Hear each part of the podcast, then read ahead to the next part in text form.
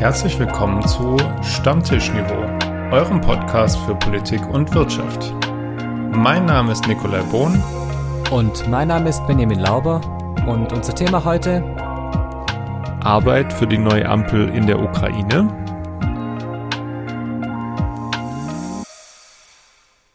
Moin Lauber. Grüß Gott Bohn ist ja irgendwie ganz spannend. Ich fange jetzt mal direkt äh, an. So, die Woche hat Spotify alles Mögliche rausgeballert mit Top-Rückblick, Jahresrückblick. Wir haben so viele Zuschriften gekriegt. Podcast Nummer eins bei unseren äh, unseren Familien. äh, auf jeden Fall bei unseren Hörerinnen und Hörern. Und äh, ich glaube, das Richtige, was man da in der Situation sagt, ist, wir nehmen das mit Dankbarkeit und Demut an. Es ist ein, klarer Hörerauftrag. Es ist ein ganz klarer Hörerauftrag. Trotzdem an alle da draußen, ähm, natürlich einfach der Aufruf nochmal, folgt uns äh, auf Spotify, also drückt einfach den, den Folgen-Button. Wir kriegen zwar keine Kohle dafür, aber sieht halt gut aus. Und ihr kriegt die Nachricht, dass ein neuer Podcast ja, da ist. Das stimmt. ist ja auch immer ganz schön. Stimmt, das, das ist wohl wahr. Diese Nachricht bekommt ihr natürlich auch, wenn ihr ein Android-Handy habt und äh, die rundum Gemeinschaftskunde App heruntergeladen habt, muss man ja auch noch sagen. Der ja. Vollständigkeit halber. Der Vollständigkeit halber, auch da gibt es regelmäßige Updates, wann der Podcast online ist.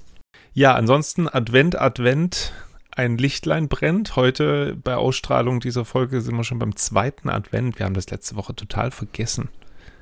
Richtig. Ja.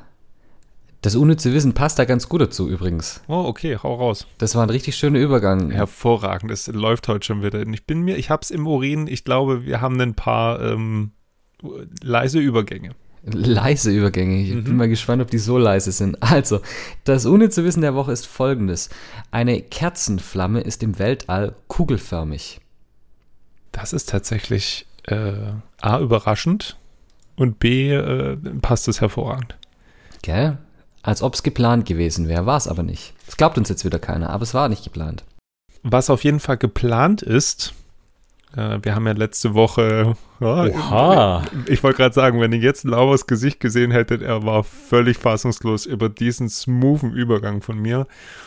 Äh, was auf jeden Fall geplant ist, wir haben letzte Woche schon über die Besetzung der Personalien gesprochen, über die Ministerinnen und Minister der künftigen Ampelkoalition. Was jetzt noch fehlt, sind natürlich die SPD-Ministerinnen und Minister. Ach, die haben wir gar nicht besprochen. Doch, besprochen haben wir sie, aber am Montag, also morgen, werden sie dann so, endgültig ja. veröffentlicht. Jetzt, klar, und richtig. es gibt ja Hörerinnen und Hörer unseres Podcastes, die immer noch darauf hoffen, dass es Karl Lauterbach als Gesundheitsminister wird. Aber ja, die Hoffnung wird sich so zerschlagen wie der Andi Scheuer als Verkehrsminister, was leider ja auch nicht funktioniert hat. Oh, wenn wir da schon beim Thema sind, hast du mitgekriegt, Andi Scheuer hat die Woche gesagt, ja, ähm, er freut sich, dass ähm, das Verkehrsministerium ähm, in gute Hände kommt und genauso weitergeführt wird wie die letzten Jahre. Wo ich so dachte, mh, hm, wenn Andi Scheuer seinem Nachfolger sagt, dass das genauso gut geführt wird wie bisher, was heißt das für Volker Wissing dann am Ende? naja, gut, er hat sich ja jetzt schon mehrfach in die Nesseln gesetzt, obwohl er noch gar nicht im Amt ist, der Herr Wissing, dem er sagte, er sei quasi. Er äh, praktisch den Spruch von Scheuer war er, glaube ich, er, hat, er habe Kerosin, nee, doch, was hat er gesagt? Er hatte Benzin im Blut. Er hat er mehr oder weniger umgemodelt und äh, hat gesagt, dass es für Diesel keine großen Einschränkungen gibt und dass es nicht so arg viel teurer wird. Und gleich natürlich der Koalitions, zukünftige Koalitionspartner, die Grünen, waren auf den Barrikaden. Äh, ja. Ja. Schauen wir mal. Ja, ich bin, bin mal gespannt. Auch was dir die, ähm, die neuen Ministerien dann so schaffen. Äh, auch unter anderem so unser, kann man das Superministerium nennen, so Wirtschaft und Klimaschutz? Mr. Habeck. Mr. Er, Habeck. Es, es wird ja zumindest als Superministerium bezeichnet. Wobei ich mir da jetzt auch nicht so wirklich sicher bin. Ich weiß nicht, will man sich Habeck in Strumpfhosen vorstellen? Bitte, Moment. Ah ja, so Superman-mäßig in, in so engen anliegenden. Ich weiß, also, ich bin mir, ich, vielleicht hat er dann auf der Brust so ein großes Haar für, für Habeck, der Superminister. Wobei, nee, dann sieht er wahrscheinlich eher aus wie so ein Haltestellenschild. Also ich wollte, also, nein. Einfach nein. Einfach nein. Einfach nein. ähm, was wollte ich noch sagen? Ach genau, ich wollte noch drauf raus, was jetzt eigentlich so ein Superministerium ausmacht, weil äh, hängt es dann einfach von der Länge des Titels des Ministeriums Gott, ab? Gott sei Dank hast du Titel gesagt. Ich war jetzt gerade schon wieder wo ganz anders. Bist du wieder bei Pimmelwitzen oder wie? Benny, komm schon. Ist auch hier kein Schwanzvergleich. Wer weiß, wer weiß. Nein, manchmal, weil sonst manchmal müsste hat ja- man die, hat man den Eindruck zwischen Nein, nein, nein, Lindner. nein, vergiss das jetzt hier einfach hier, weil sonst müsste doch das Ministerium für Umwelt, Naturschutz, nukleare Sicherheit und Verbraucherschutz wäre doch dann ein Superministerium. Also es wird immer nur Umweltministerium genannt, aber Du meinst die Länge des Namens Ja, genau. konstituiert. Ja, aber dann wäre, glaube ich, die, das Ministerium für Frauen, Familie, Senioren und Jugend auch ganz vorne dabei, oder? mh, wenn ich das jetzt so hier in dem Text äh, lese, ist das andere länger tatsächlich. Da ist Frau Spiegel, glaube ich, nicht begeistert drüber. Wahrscheinlich wollte sie eher die Superministerin werden. Das ist richtig. Aber das am Ende, wir haben ja eigentlich drüber gesprochen gehabt, dass, ähm, oder wir hatten ja vermutet unter anderem, dass Anton Hofreiter und Katrin Göring-Eckardt es ins Kabinett schaffen und urplötzlich, wer kommt hervor? Cem Özdemir. Richtig. Wir haben es allerdings kurz angesprochen im letzten Podcast. hm. Ähm, weil das sich ja dann, weil es sozusagen ja im Laufen waren und es kamen die ersten Meldungen, aber es war noch nicht so hundertprozentig sicher. Ja, aber jetzt ist es hundertprozentig sicher. Der Cemo ist, äh, ist Landwirtschafts- und Ernährungsminister. Und das kam schon überraschend. Kam überraschend. Es ist das erste Mal, dass äh, eine Person mit Migrationshintergrund ein Bundesminister wird. Und ich meine, arg viel hat er bis jetzt mit Landwirtschaft und Ernährung nicht zu tun gehabt. Was ja aber schon positiv stimmt, hatte ich so den Eindruck, als ich kenne mich ja mit Landwirtschaft jetzt auch nicht wirklich, also mit Ernährung kenne ich mich aus, mit Essen. Ich wollte gerade sagen, mit Essen kennst du dich Mit aus, Essen mit kenn ich mich aus. Ernährung. Auch ein paar Kilo zugenommen in letzter Zeit. Was? Stopp. Ich, ich, Entschuldigung. Achso, ich, du, ich okay. wollt- Ich, ich, dachte so, Moment. Also jetzt, äh, Ah, ich habe nicht zugenommen. Hm.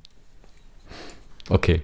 Was soll Gott jetzt Dank- die Reaktion hier Gott wieder? sei Dank, na nix, Gott sei Dank ist es ein Radiopodcast und kein Videopodcast. Hallo? ah, du Assi. ähm, das hast du mich völlig aus dem Konzept gebracht. Ich wollte darauf raus, dass äh, die, die Bauernverbände und aber auch andere, die, man kann ja schon sagen, auch Lobbyisten in dem Bereich sind, sich nicht unisono, aber schon deutlich gefreut haben oder positiv gezeigt haben über diese Nominierung. Und das zeigt ja irgendwo auch, dass da viele Vorschusslorbeeren natürlich da sind. Aber die muss natürlich auch erstmal ausfüllen. Ich glaube, was ihm zugute kommt und was, was die Leute jetzt auch einfordern werden von ihm, ist, dass er als Moderator in der Vergangenheit ganz gut agiert hat und er gilt als jemand, der verschiedene Interessen verbinden kann. Und das ist natürlich gerade in, in so einem umstrittenen Bereich wie der Landwirtschaft, wo es ja um Umweltschutz versus Landwirtschaft oder vielleicht mit Landwirtschaft geht, da ist es natürlich zentral. Also, er, wie du sagst, er hat einiges an Vorschusslorbeeren bekommen. Gucken wir mal, ob die Lorbeeren nachher genießbar sind. Wird spannend, wie, es laufen wird. Ja, wenn ich mich dran erinnere, es kam in der Zeit ein englischer und dann auch ein aus dem Englischen übersetzter deutscher Artikel darüber, wie Wirtschaftsprofessoren vor Christian Lindner als Finanzminister gewarnt haben. Jetzt kommt es so. Und da bin ich auch mal gespannt, wie das, wie das wird am Ende, ja. Also es ist ja, ich würde schon behaupten, es ist zwar vorprogrammiert in der Koalition, aber so wird es ja auch, um jetzt mal eine Überleitung zu schaffen, auch ganz spannend werden, wie Annalena Baerbock sich als Außenministerin machen wird. Es gibt da erste Stimmen, die sagen, durch ihren Pragmatismus, aber auch ihre deutliche Kante, die sie zeigt, kann sie ein gutes Bild von Deutschland nach außen zeigen. Andere unken natürlich und äh, gehen immer noch auf diese Lebenslaufaffäre ein und sagen, so jemand darf auf gar keinen Fall äh, Außenministerin werden.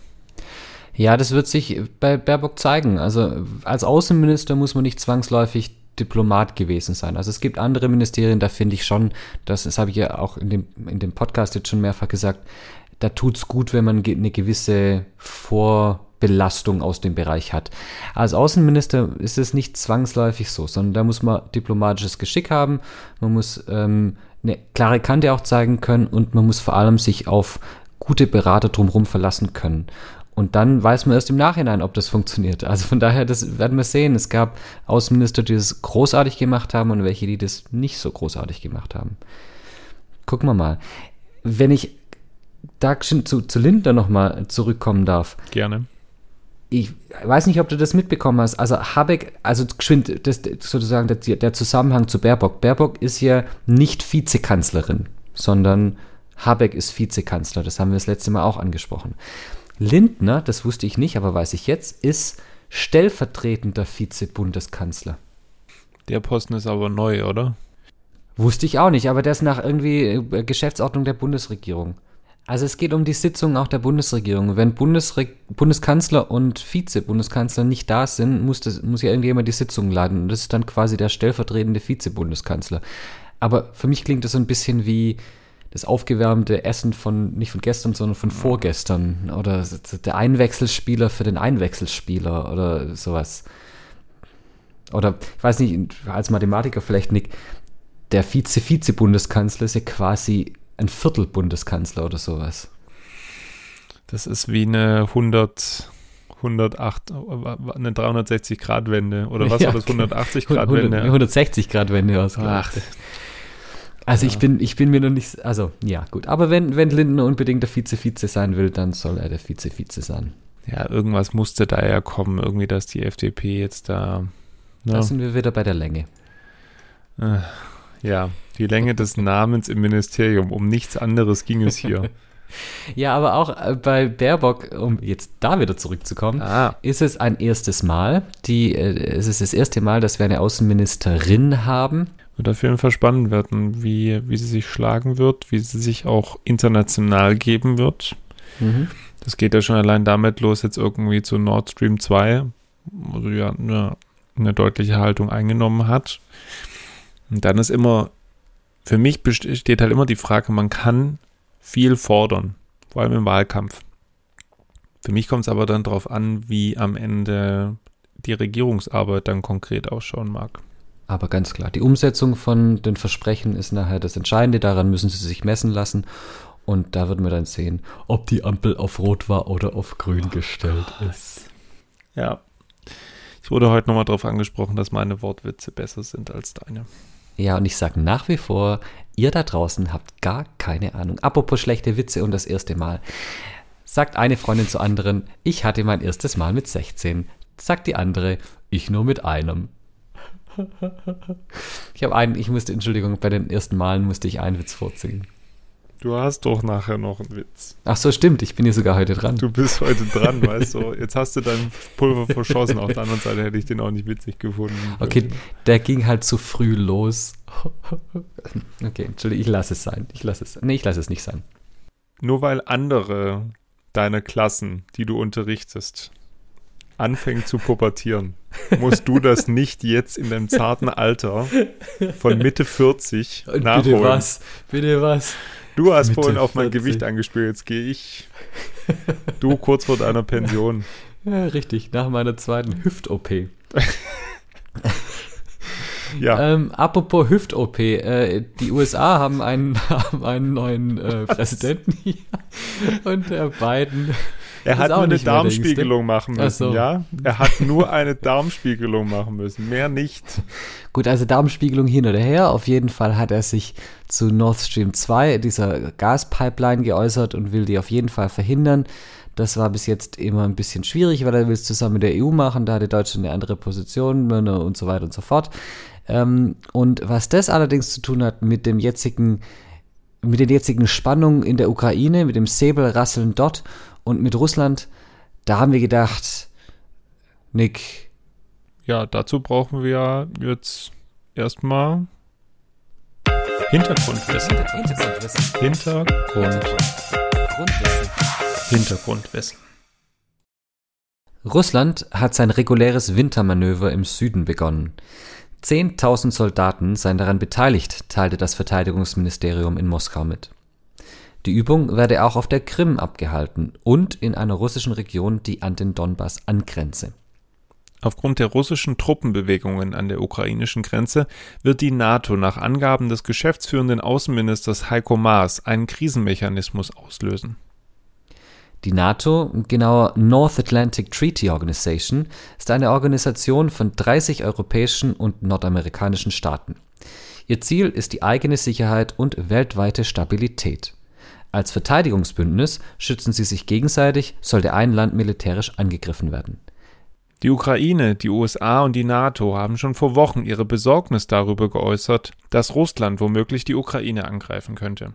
Die NATO und auch die Ukraine wollen Erkenntnisse darüber haben, wonach Russland an der Grenze ungewöhnlich große Kontingente gefechtsbereiter Truppen sowie schwere Waffen und Drohnen stationiert hat.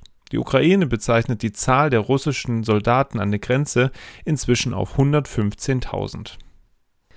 Die Bilder erinnern an längst vergangene Tage, die aber immer noch Auswirkungen auf die Ukraine und die internationale Sicherheitslage haben.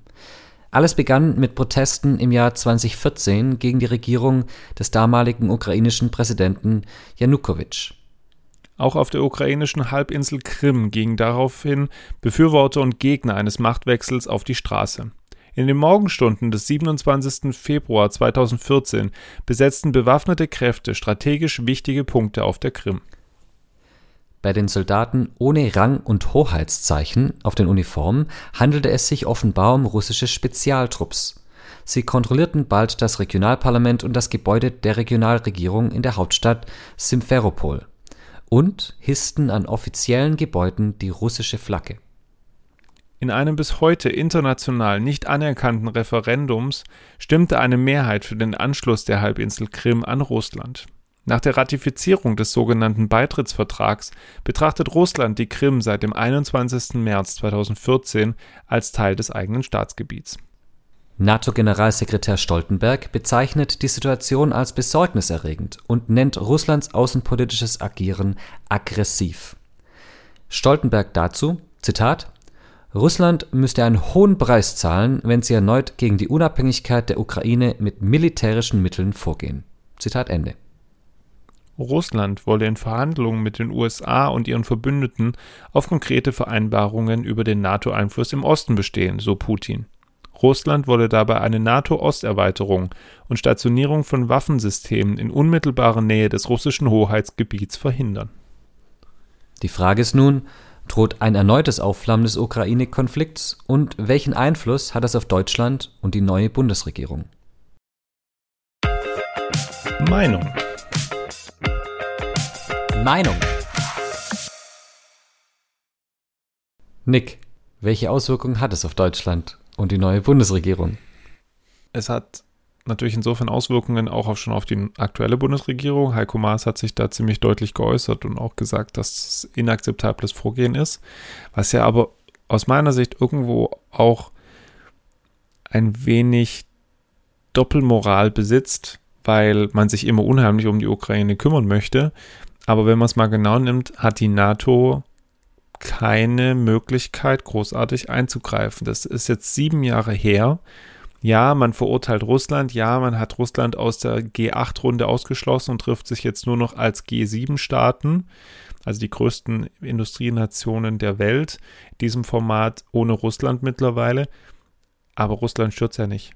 Wobei man schon sagen muss, also Putin dachte damals 2014, der Westen ist in gewisser Weise von Opportunismus geprägt und die Staaten halten eh nicht zusammen und ich kann das mal kurz machen. Und was hier nicht funktioniert hat, ist, dass er diese Sanktionen aufgebrochen hat seitdem und die Phalanx der EU und, äh, und auch der USA, die da stehen. Ähm, von daher, die Sanktionen sind da. Die Einigkeit der Europäer gegenüber Putin in der Fragestellung ist da. Und ich glaube, das ist schon was, was er so nicht erwartet hatte. Also von daher, ich glaube schon, dass das ihn stört. Ich sehe ich seh das nicht ganz so, weil ich denke mir so, ja, ihr wünscht euch immer ganz viel und jetzt war ja auch NATO-Treffen in Riga, also in Lettland. Die fühlen sich ja sowieso jetzt seit Jahren und Jahrzehnten immer wieder äh, russischen Gefahren ausgesetzt und äh, versuchen da auch immer irgendwo in der NATO darauf hinzuarbeiten, dass man sich besser schützen kann und besser aufgestellt ist. Die Ukraine ist nicht in der NATO, das muss man dazu wissen. Trotzdem versucht die NATO natürlich der Ukraine beizustehen. Zelensky, der aktuelle ukrainische Präsident, hat jetzt die Woche auch im ukrainischen Parlament gesagt, man kann diesen Krieg nur im direkten Dialog mit Russland lösen. Und da hat er recht. Die Frage ist nur, was interessiert Russland die Ukraine? Mal ehrlich. Also selbst Belarus, die auf ihrer Seite sind, wir haben bei dieser Flüchtlingsgeschichte an der polnisch-belarussischen Grenze drüber gesprochen. Das ist ja auch jetzt nichts, was Putin jetzt so richtig interessiert, weil es ihm auch irgendwo nicht nutzt. Es nutzt ihm nur insofern, wenn er natürlich irgendwo Europa und die EU destabilisieren kann. Und dafür ist ihm natürlich die Ukraine recht, aber warum sollte er mit, mit Zelensky und der Ukraine sprechen? Ich glaube, die Motivation für Russland und für Putin ist da ein bisschen eine andere. Es ist ja aus der Geschichte heraus so, dass nach Ende des Ost-West-Konflikts und dem Zusammenbruch der Sowjetunion es eigentlich eine Abmachung wohl gab, ähm, dass sich die NATO nicht zu weit nach Osten ausbreitet. Und jetzt steht die NATO quasi vor, den russischen, vor der russischen Grenze, auch wenn die Ukraine jetzt selbst nicht Teil der NATO ist, aber direkt danach fängt halt die NATO an. Was bedeutet, dass die, dass Russland sich schon auch bedroht fühlt von der NATO und eine Art Pufferzone aufbauen möchte. Und dann natürlich sowas wie die Krim, es war, glaube ich, eine der Hauptmotivationen, die Krim einzunehmen, als strategisch extrem wichtiger Ort dort, ähm, spielt plötzlich eine Riesenrolle. Und das wiederum, ich glaube, was ich auch gelesen habe, darauf hofft ja Russland auch aktuell, sowohl Putin äh, als auch Lavrov als Außenminister, weil sie davon ausgehen, dass die deutsche Bundesregierung, und jetzt kommen sie wieder rein, ja verhindern wollen, dass weitere Drohnenabwehr- und Atomwaffenabwehrsysteme in Deutschland stationiert werden. Für Russland wäre das ein Affront. Ja. Und äh, das will man natürlich verhindern und deswegen setzt Russland in Teilen auch aktuell auf die neue Ampelregierung. Ja, und gleichzeitig denkt Putin sich wahrscheinlich schon auch, naja, wenn jetzt äh, die Merkel weg ist nach 16 Jahren, die ja wirklich auch zwar eine sehr leise Diplomatie betrieben hat, aber in vielen Bereichen eine sehr effektive Diplomatie, äh, dass jetzt vielleicht mit den neuen Ampelkoalitionären, mit Baerbock, die grün hinter den Ohren ist, in doppeltem Sinne, mhm. weil sie von den Grünen und, ähm, also auf jeden Fall ähm, mit, mit welchen, die sich da vielleicht noch nicht so arg auskennen und so, dass er da vielleicht einfaches Spiel hat. Ich glaube, das kommt ihm oder käme ihm dann ganz gelegen.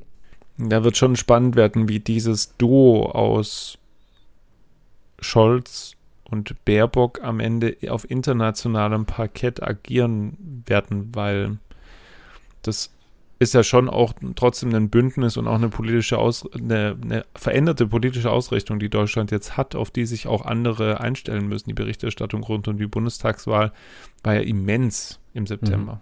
Mhm. Ja. Und es kommen natürlich andere, andere Druckmittel mit rein, also Nord Stream 2, wir hatten es vorher kurz angesprochen. Es ist jetzt im Koalitionsvertrag zwar nicht drin explizit, aber da steht schon eine Verschiebung der Energiepolitik drin. Ich glaube auch ein Stück weit vielleicht auf Druck der Amis die ja da sehr eindeutig sind, denn da steht jetzt plötzlich im Koalitionsvertrag drin, dass Zitat, für energiepolitische Projekte auch in Deutschland gilt das europäische Energierecht. Und das ist, das klingt erstmal als sowas nebenbei geschriebenes, aber es ist eigentlich ein grundlegender Kurswechsel, weil ähm, da wird dann zwar nicht in dieses Zertifizierungsverfahren von Nord Stream 2 eingegriffen, aber im Endeffekt, wenn die EU sagt, wir wollen Nord Stream 2 nicht, sagt Deutschland, ja, gut, dann ist es halt so. Und das ist was anderes, als es davor war. Unter Merkel war dieses Projekt gesetzt. Aber ist es nicht dann trotzdem irgendwo so ein bisschen Verstecken vor der eigenen Position, indem man sich jetzt hinter der EU versteckt? Naja, aber ich meine, Scholz war halt mit der SPD in der Regierung von Merkel. Und jetzt da zu sagen, ähm, also ganz offensiv zu sagen im Koalitionsvertrag, wir, wir sind gegen Nord Stream 2, das kann er nicht machen. Da würde er seine eigene Politik der letzten Jahre ad absurdum führen. Ja, ich, wir bleiben mal gespannt, äh, wie das weitergeht. Aber das, ich glaube nicht, dass der Konflikt jetzt neu ausbricht. Aber es wird auf jeden Fall trotzdem nochmal ein Säbelrasseln geben. Da bin ich mir ziemlich sicher. Und ich bin sehr gespannt, wie die NATO und dann auch Deutschland und die neue Ampelregierung darauf reagieren werden. Und wie du jetzt reagieren wirst auf den Flachwitz der Woche, da bin ich jetzt mal ganz arg gespannt drauf. Oh nein, ich verabschiede mich schon mal. Wie war die Stimmung in, der DDR? Sie hielt sich in Grenzen.